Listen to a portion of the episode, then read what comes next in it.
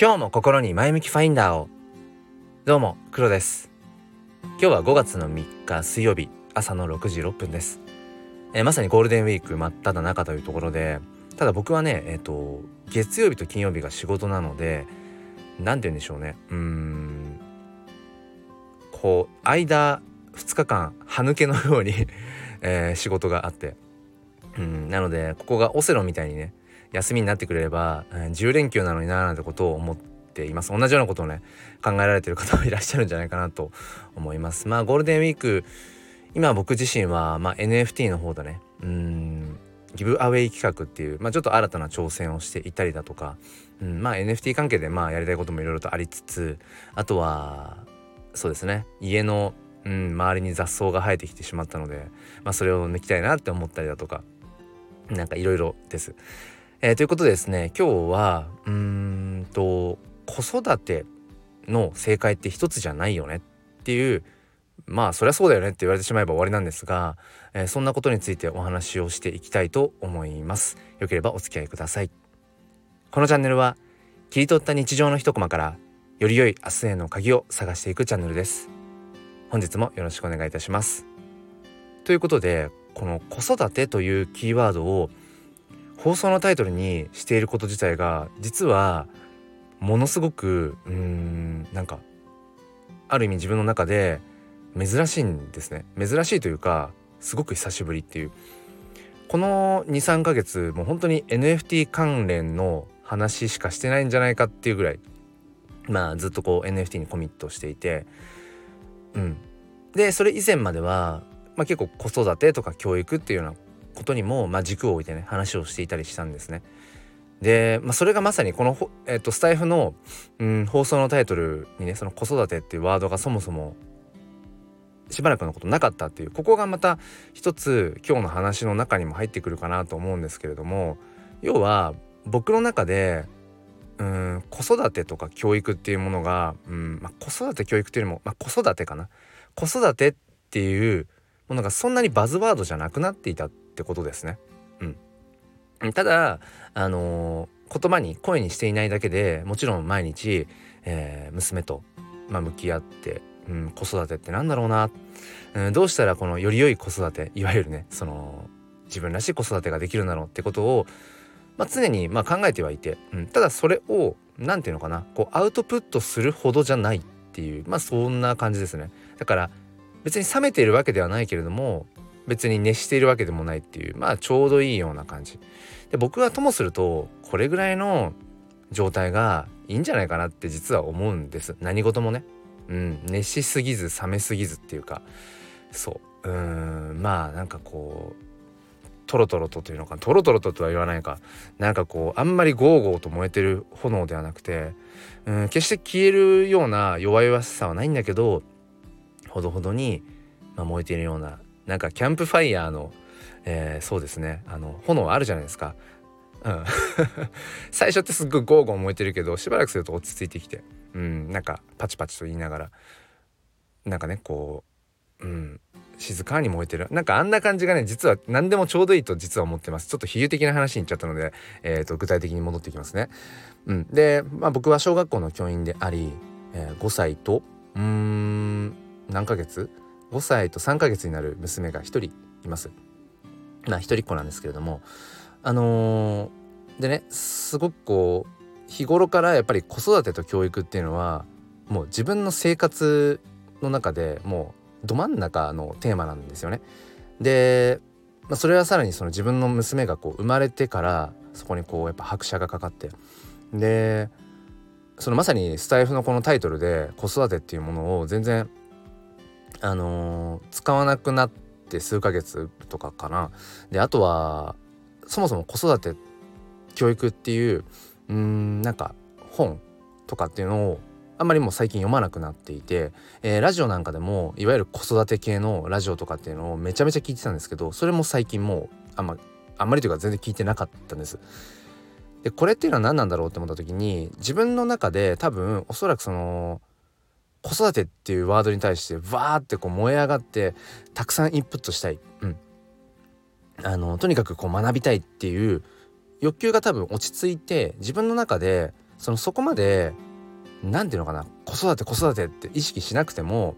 うん、なんとなく自分の中で自然とやれるようなそういうフェーズに入ったんだろうなっていう、うん、そんな風にね思っています。客観的に。でじゃあどれぐらいその燃え上がってたのかっていうと本当に毎日のようにそのいわゆるモンテッソーリ教育を中心として、えー、あと僕はあのアメリカかな？サドベリ教育っていう、まあ、ものも結構好きだったりだとか、うん、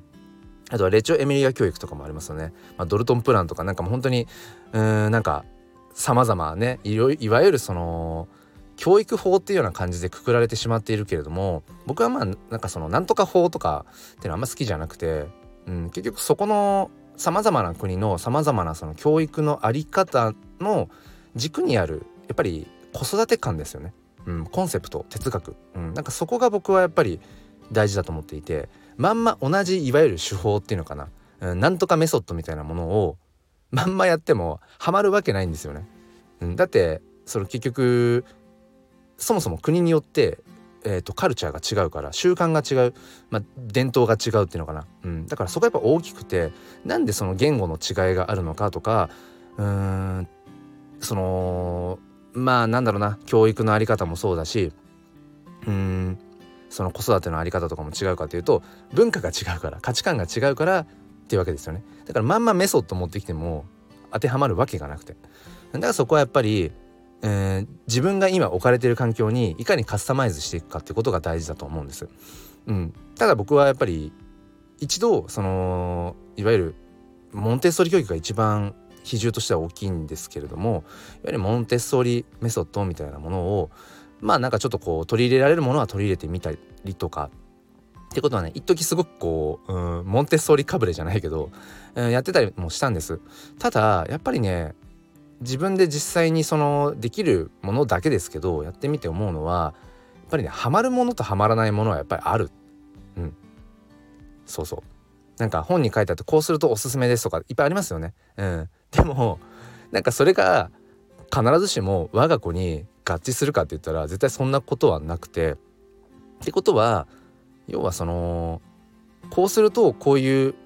いい方向に進みますっていうのはあくまでも指標の一つであってうん例えばじゃあそうじゃない方法をとっている親としての自分はダメなのかっていうとそうじゃないし、うん、そうじゃないと思うしうーん何て言うのかな。そういういわゆる書籍に書いてあるとかうんいろんなねそのなんとか教育とかなるまるメソッドみたいな推奨されているようなそういういろんなねまああのインフルエンサーの方も含め著名な方ってたくさんいらっしゃいますよね。でそういう方々がこういろいろと発信していること以外がじゃあ正解じゃない答えじゃないのかっていうとそうじゃないと思うし、うん、やっぱりだから大事なのは最終的に、うん、自分の目の前にいる、まあ、我が子ですよね。我が子がどんなことに喜びを感じてどんなことに、えー、悲しみを感じてでどんなことに困るのか、うん、でこれはね、あのー、陥りやすいところとしてどんなタイプかっていうのはねあんまり決めつけない方がいいなってそれは思いますね。うん、だから常にその子供って変化していってるし、まあ、僕ら大人もそうですけどなんでっていうのかな。常にこう、うん、流動的にその形を、うん、変えていきますよね、うん、その見た目の身長が伸びたとかそういう顔つきがだんだんだんだん正確になっていくとかそういうことも含めて変化なんだけど体の中でもっと激しい変化を起こしていてだからうちの子はこういうタイプなんですっていうのは僕はそれはまあ何て言うのかな。うん NG だと僕は思っていてある意味でそれは正解だと思うんです。それは僕はうんどの環境うんどの子国に関しても同じことが言えると思っててなんか熱くなってきたな。そう。それはね絶対僕は正解だとは思っていてそのうんこの子はこういうタイプだっていうカテゴライズは絶対しない方がいいっていうのはそれはやっぱりなんだろうな小学校の教員としてもそれはすごく思います。やっぱりそれを周りの大人が僕はレッテルって言ったりするんですけどこの中はこういう子だからこういうことが得意こういうことが苦手、えー、な子なんですっていうふうに周りがレッテル貼ってしまうことで結局子供自身もあ僕は私は、うん、そういう子なんだ、うん、こういうことができない子なんだ。こういうことがうーんできる子なんだ。まあもちろんそのこういうことが自分はできるんだぞっていう肯定していくような、うん、そういう部分の声かけっていうのはもちろん、うん、いいと思うんですけど、うん、まあただまあメリなんだうん長所短所含めてなんかこういうタイプってくくるのは僕は、まあ、やめた方がいいなとそこはまあ、うん、答え正解だなとは思っていますそういう考え方はね。うん、だからまあ常に変わっていく我が子、うん、のやっぱり観察していくってことはすごく大事ですね。まあ、この観察っていうのはまさにまあモンテッソーリ教育のうん、まあ、顕著なね一つのこう考え方うん子育ての在り方ですけれどもそれはやっぱり自分の中にすごく軸として染み込んでますね。やっぱり観察していくことが大事、うん、でまあそのいわゆるモンテッソーリ教育であるこう手をねあのー、出しすぎないっていう大人があくまでも子供にとっての環境要因それが物的環境人的環境とかねいろいろありますけどその子供を取り巻くあくまでも環境の一部であるっていうところ、うん、で必要以上に関わりを作りすぎないっていうなんかそこも、まあ、僕は共感していてただじゃあ放任すればいいのかっていうとそうじゃない、うん、もうなんか適当に、うん、もうほったらかしにしとけばいいのかってそうじゃなくてやっぱりさっき言ったその観察をしていく。今自分の子供はうん何に興味持ってんだろう。あ今絵を描くことが好きなんだとかあ今はこう物を作ることが好きなんだとかうん、あ今は体を動かすことが好きなちょうど時期なんだなとかなんかそれをやっぱり見ていきながら、うん、じゃあいわゆるどういうそこでアプローチをしていけばいいのか、うん、どういう声掛けをしていけばいいのかってことをなんかねうんまあやっぱりその常にカスタマイズしていくっていうのかな。だから時期によってはいわゆるその本に載っているような何々メソッドがハマる時もあると思うしもちろんその逆もしかりっていう、うん、だからそういう意味でやっぱり子育ての正解、っていうのは一つじゃないっていうのはそこに尽きるのかなっていうふうに、えーと、思います。でなんでこんな久しぶりに子育てっていうものについて話したくなったかっていうとうんとね、まあ、一つの持論として人って何か困っていたりだとか課題を抱えているような時にこそアンテナが立つんですよね。それに対して。その分野に対して。だから僕はあの数年前にねその我が子が生まれて教師としては経験があるけど子供なんだろう親としての経験はゼロなわけでその時に、うん、やっぱり怖かったんですよね。うん失敗したくないなとかあのー、やっぱり後悔したくないなっていうまああんまりそれは決していいマインドではないんだけど今思えばね、うん、だから本当に片っ端から育児書 なるものをこう読み漁りでそれをこういろいろ実践しようみたいなかなりこうゴリゴリだったんですが、まあ、力に肩にね力が入りすぎてたなって思いつつ、うん、でなんか本当に何て言うのかな、うん、とにかくアンテナを立て続けていてっていう、うん、でも、うん、なんかそこからあんまりこうそれに対して、うん、子育てっていうものに対してうんアンテナアンテナがだんだんいい感じにこう下がってきて。うん、でそこから何て言うのかな。こう前さっきも言ったけどあのー、なんとなくこう落ち着いて炎が落ち着いてきているような、うん、感じでいる。それってことは結局子育てに対して、まあ、困らなくなったんでしょうね。うん、特に何か今現在親として、うん、子育てにすごくこう悩みがあるとかっていうことがなんかなくなってきた。からこそおそらくその子育てっていうワードがあんまり自分の中から出てこないアウトプットとしてないなかったのかなと思います。ってことは今日久しぶりに子育てっていうものをあのもろにねタイトルにつけたくなったのは何か自分は困ってるのかなってちょっとふとそういう意味ではうんメタ認知としてね、えー、と考えたんです。うん、ただまあ具体的に今何か悩んでるかっていうとうん別にそこまで何かを悩んでるわけではなくてただ娘のうんなんか大きな成長の時期だなっていうのは感じているっていうのはありますね。うん、まあこの6歳に向かっていくっていうところでうんなんかよりその幼児期から児童期に変わっていくっていうところで、うん、なんかやっぱりあこれまでと言葉遣いが変わったぞとかなんか物に対する認識のレベルが変わってきたなとかうんあ前こういう何て言えばいいかな。こういうバリエーションの表情はなかったなとかね。